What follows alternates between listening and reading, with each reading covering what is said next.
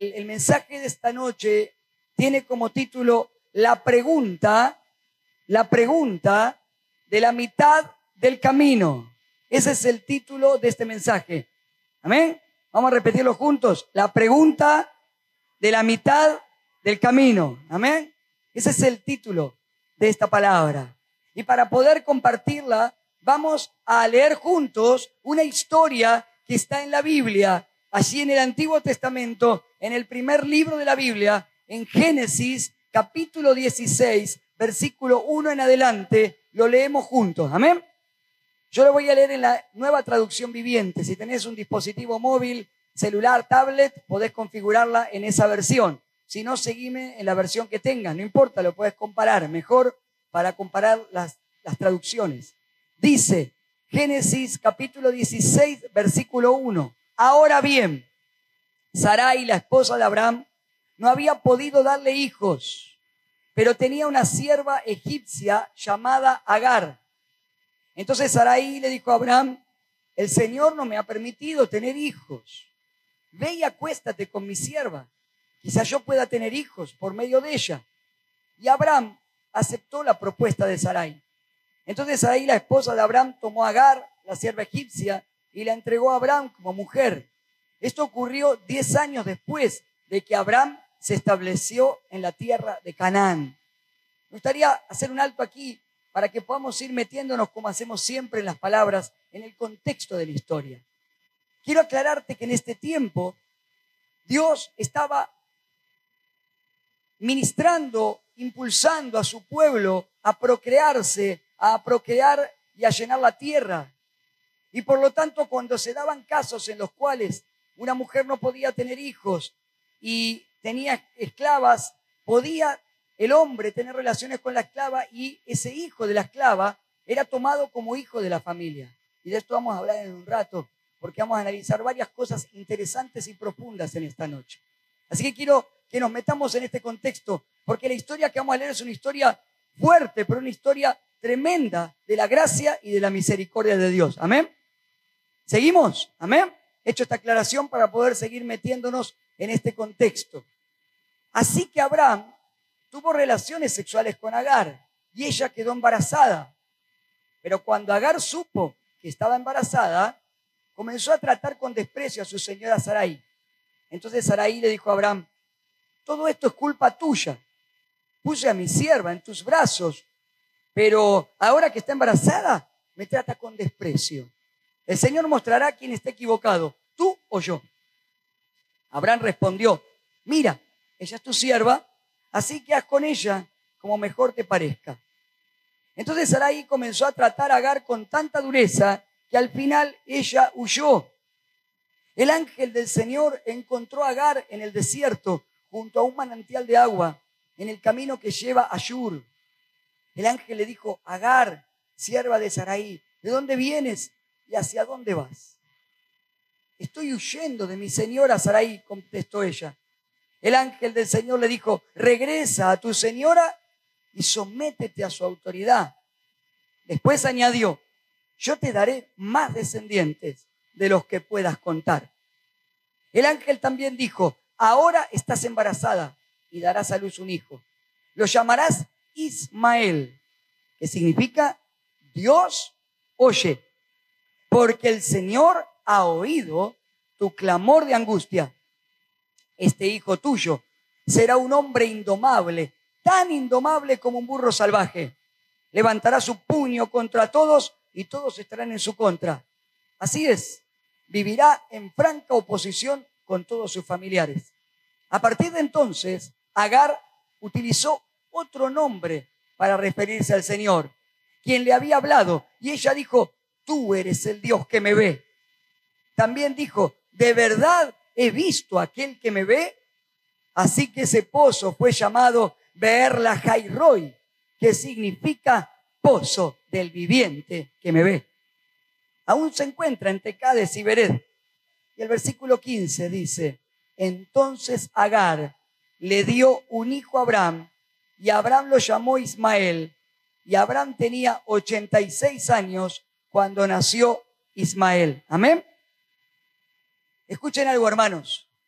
quiero que podamos por un momento meternos en esta historia, en ese tiempo de la historia, hace muchos años, antiguo pacto, tiempo del pueblo de Israel, tiempo de los patriarcas, tiempo del primer patriarca, de Abraham. Y en estos tiempos la humanidad tenía que ser tratada por Dios con gracia, con misericordia como ahora, pero de una manera muy especial. Cuando nosotros leemos esto, nos parece fuerte en el siglo XXI. Y decir, ¿cómo Dios permitió o permitía que se hicieran todas estas cosas? Es que para esto tenemos que entender algo. Miren, si nosotros hoy pensamos que la humanidad está en decadencia, que hay violencia, que hay pecados, ¿saben cómo eran esos tiempos? Mucho peor.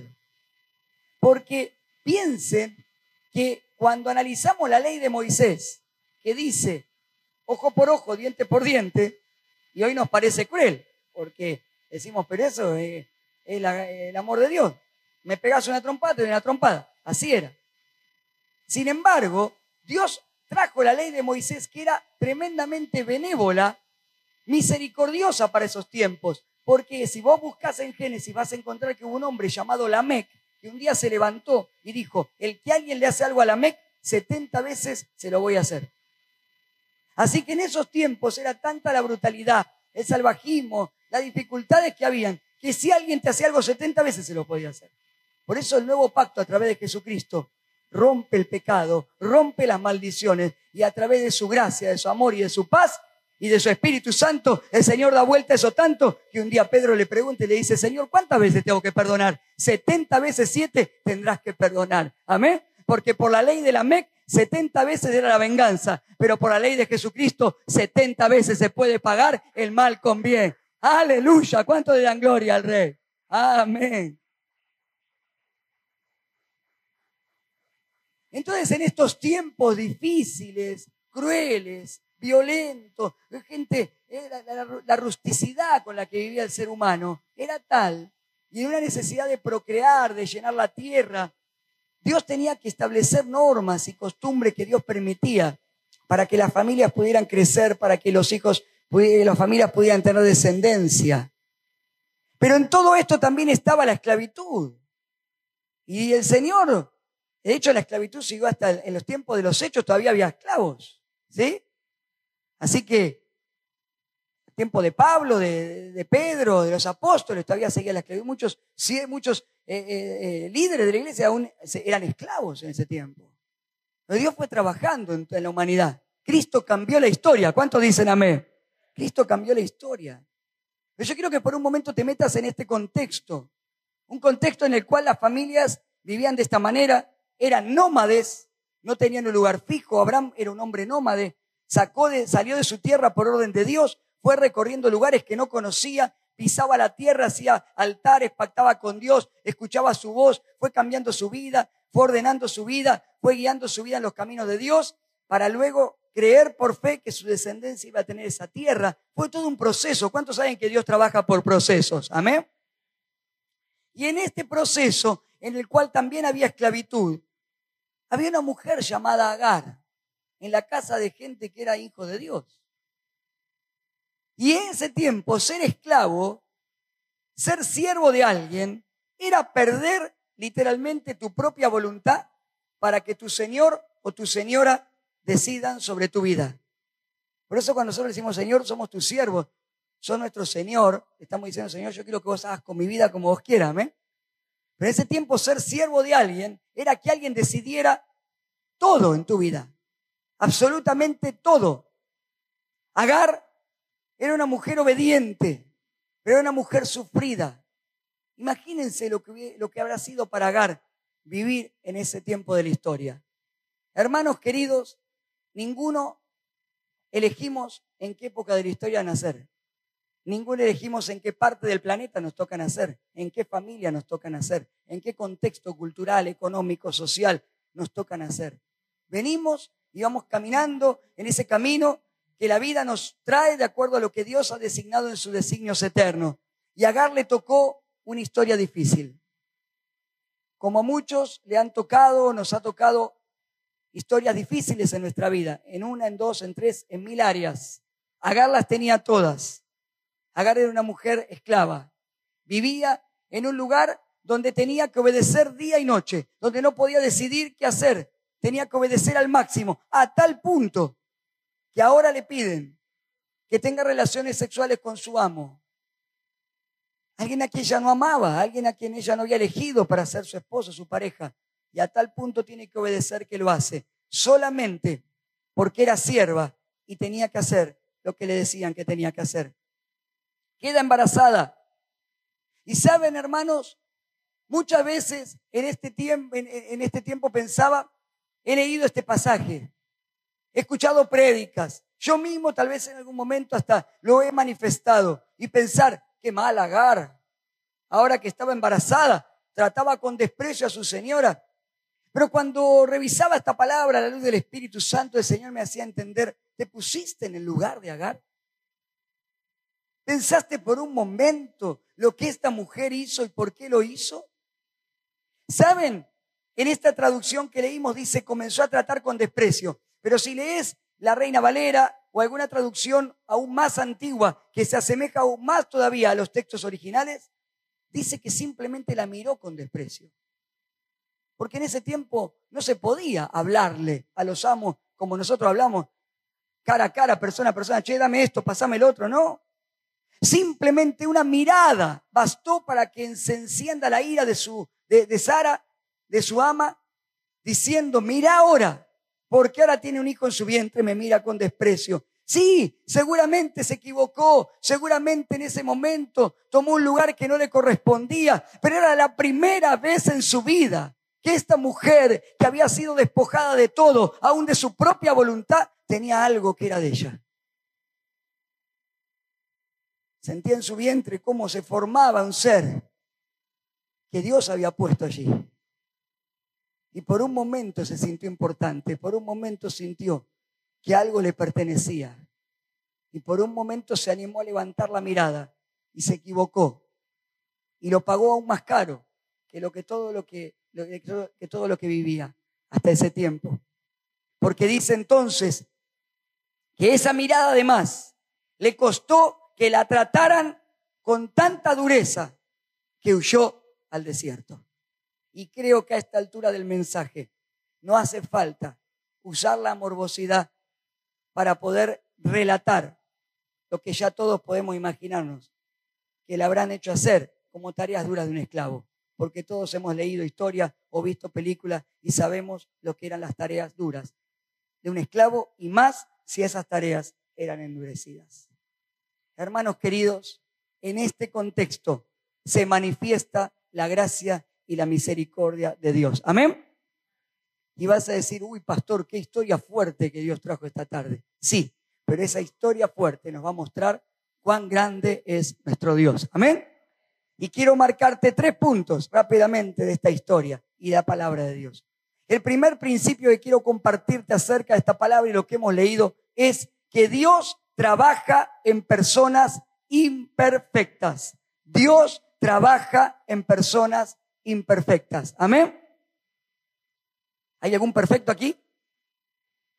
Todos somos imperfectos. Y escuchen esto, escuchen esto. Ni Abraham era perfecto, ni Sara era perfecta, ni Agar era perfecta. Todos tenían errores. Todos tenían fallas. Porque no hay justo, ni siquiera uno, dice. No hay persona perfecta. Eran hijos de Dios, a su manera y en ese tiempo. trataban de seguir a Dios, de obedecerle. Vivían en un tiempo diferente al nuestro, pero eran imperfectos al igual que vos y yo. Y en medio de esa imperfección, en medio de esos errores, en medio de esos tropiezos, se manifiesta la misericordia de Dios, que como hemos aprendido en el discipulado de los grupos de crecimiento, la misericordia es el amor en una sola dirección. Es el amor de Dios que interviene cuando lo necesitamos, aunque no hayamos hecho nada para merecerlo. ¿Cuántos dicen amén? Se manifiesta. ¿Saben, hermanos? Por eso el apóstol Pablo escribe en 2 Corintios capítulo 12, versículo 9, que el poder de Dios se manifiesta, se perfecciona en nuestras debilidades. Y en medio de las debilidades de esa familia, se manifiesta el poder soberano del Señor. Su amor, su gracia, su misericordia, su favor. Amén. Me imagino por un momento lo que Dios habrá estado pensando, así como a veces qué pensará Dios cuando nos ve a nosotros, ¿no? Y nos ve movernos y nos ve equivocarnos y queriendo hacer una cosa y hacemos otra y nos metemos en lío. Yo me imagino a Dios pensando, esto es imaginación, ¿no? Pero está bueno que lo usemos. Imagino a Dios pensando, ¿qué hago con estos tres? ¿Qué hago ahora? Este es el hombre de la fe. Es mi elegido para el pacto que voy a hacer. Su esposa, le voy a dar un hijo. Tiene que esperar, pero mira, esta mujer está apurada. Por un lado tengo a esta que está apurada y que no confía en mí. El otro que hace caso a todo lo que la mujer le dice y hace todo. Y no le dice nada. Y no le plantea nada. El otro dice, anda, vamos, yo quiero tener una igual, anda la clava. Fue, tuvo relaciones con la esclava. Y después cuando viene dice, ahora esta, tu esclava, no, es tuya. En el medio se peleaban por la esclava. En el medio dice, un hijo que no les pedí que tuvieran, pero tengo que darle un propósito, tengo que manifestar mi propósito. Y en medio de todo eso, la esclava que se escapa. Y saben que me imagino que el Señor habrá dicho, voy a tener que meterme yo en el medio de todo esto. Amén. Voy a tener que meterme yo. Voy a tener que intervenir. Voy a tener que una vez más manifestar mi misericordia. Amén. ¿Qué te parece si ahí donde estás cerras tus ojos un momento, inclinas tu rostro y le damos gracias a Dios por su misericordia, ¿sí? ¿Qué haríamos sin su misericordia que dice la Biblia que es nueva cada mañana? Señor, gracias. Gracias, papito, porque cuanto más revisamos tu palabra, cuanto más revisamos tu amor, tu poder, más nos damos cuenta, Señor, ¿Qué haríamos sin vos? Gracias. Gracias porque aún en nuestras debilidades, en nuestros errores, en nuestras imperfecciones, Señor, no te rendís nunca con nosotros. Nunca te cansás de hacer el bien para nosotros. Gracias por tu misericordia. Gracias, Señor, porque cada día estás atento y aún intervenís cuando ni siquiera nos damos cuenta para resolver nuestros errores, para sanar nuestras heridas, para cambiar nuestro, nuestros pensamientos y resolver esos conflictos y situaciones en las cuales a veces nos metemos y no sabemos, Señor, para qué lado tomar. Te damos gracias en el nombre de Jesús. Amén. Amén. Lo segundo que quiero decirte, que es lo que da título al mensaje, es que hay una pregunta de la mitad del camino. Esta pregunta fue para Agar, que en este caso es la protagonista de la historia. Una mujer que no aguantó más, que fue tan duro todo lo que arrastraba sobre su vida y fue tan duro el trato que le dieron, que huyó, hermanos, huyó, se escapó. Dijo, prefiero morirme en el desierto que morir en este lugar, porque no aguanto más. ¿Cuántos alguna vez llegaron a una situación en la que dijeron, no aguanto más, no puedo más? No, no solamente llegó al límite, Agar traspasó el límite. Traspasó el límite de su paciencia, de sus fuerzas. No pudo más y se escapó. Y en el medio del camino se presenta Dios, que ya había decidido intervenir y el ángel de Dios se le manifiesta allí. Llegó a la mitad del camino porque paró en un lugar donde había un manantial de agua. Estaba muerta de sed, estaba muerta de cansancio tomó un poco de agua y en el medio de ese desierto se manifiesta el poder de Dios y viene el ángel y le pregunta la pregunta de la mitad del camino, ¿de dónde venís y hacia dónde vas? Amén. Ahora escucha bien, Agar tenía muy claro de dónde venía. Ay, si pudiera contar todo, diría Agar. ¿De dónde venís? ¿Tenés, Señor, dos o tres horas para escucharme? ¿Querés que te cuente de dónde vengo? Y seguramente Dios lo escuchó. Porque obviamente que lo que está escrito en la Biblia está resumido. Está resumido el diálogo, está resumidas las palabras. Yo imagino a Agar hablando horas enteras contándole de dónde venía. Está resumido simplemente en estoy huyendo de mi sierva Sara. Pero Agar tenía tanto que contar. ¿De dónde venís, Agar? ¿De dónde vengo? Vengo de una familia esclava. Vengo de ver a mis padres, a mis abuelos, sufrir la esclavitud. Vengo desde que tengo uso de razón trabajando duro, sin una buena paga. Vengo sufriendo sabiendo que tengo que obedecer, me guste o no me guste. No puedo decidir por mí misma. No puedo. Pero lo último que me pasó, mira, lo último que me pasó fue tremendo, Señor. Superó todo, no aguanto más. Tuve que estar con un hombre que no amaba. Tuve que tener relaciones, quedé embarazada, lo único que tengo es este hijo. Y ahora encima, con este hijo mi vientre, con todo lo que se revoluciona en mí, con todo lo que cambia mi cuerpo, mis hormonas, mis pensamientos, con todo lo que siento, con todo lo que estoy viviendo, encima me ponen la doble, el triple de carga. No aguanta mi cuerpo, no aguanta mis huesos, no soporto estar así. Y por eso huí. ¿Cómo no voy a saber explicar de dónde vengo? ¿Sabes? Por eso estoy en este desierto, Señor. Me imagino estas y otras tantas palabras que Agar habrá contestado muy claramente. Y por eso vengo de mi señora Sara y estoy huyendo de ella. Y hermanos queridos, lo mismo nos pasa a nosotros.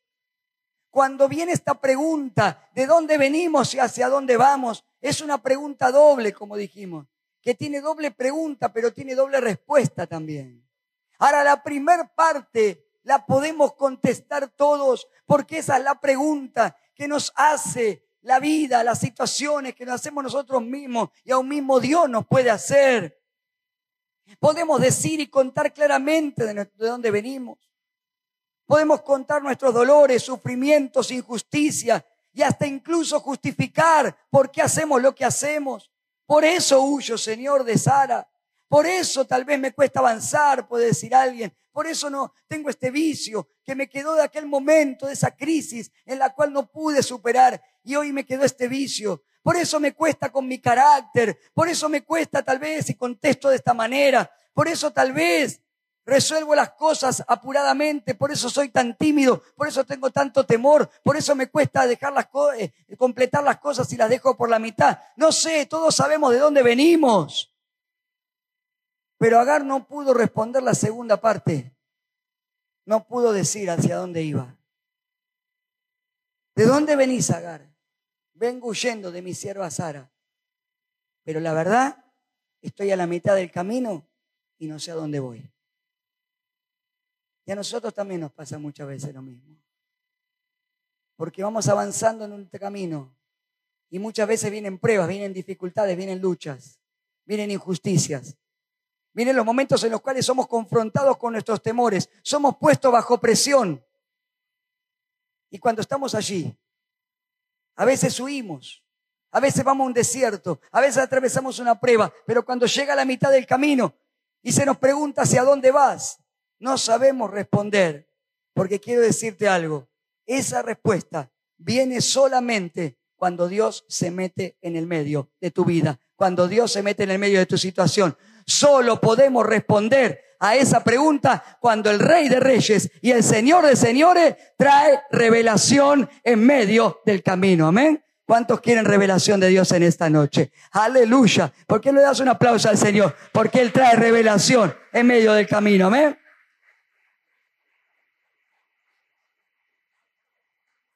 Y tercero y último, y para terminar, Dios tiene algunas cosas que decirnos. Amén. Tocar a que te a decirle, Dios tiene algunas cositas que decirte. Amén.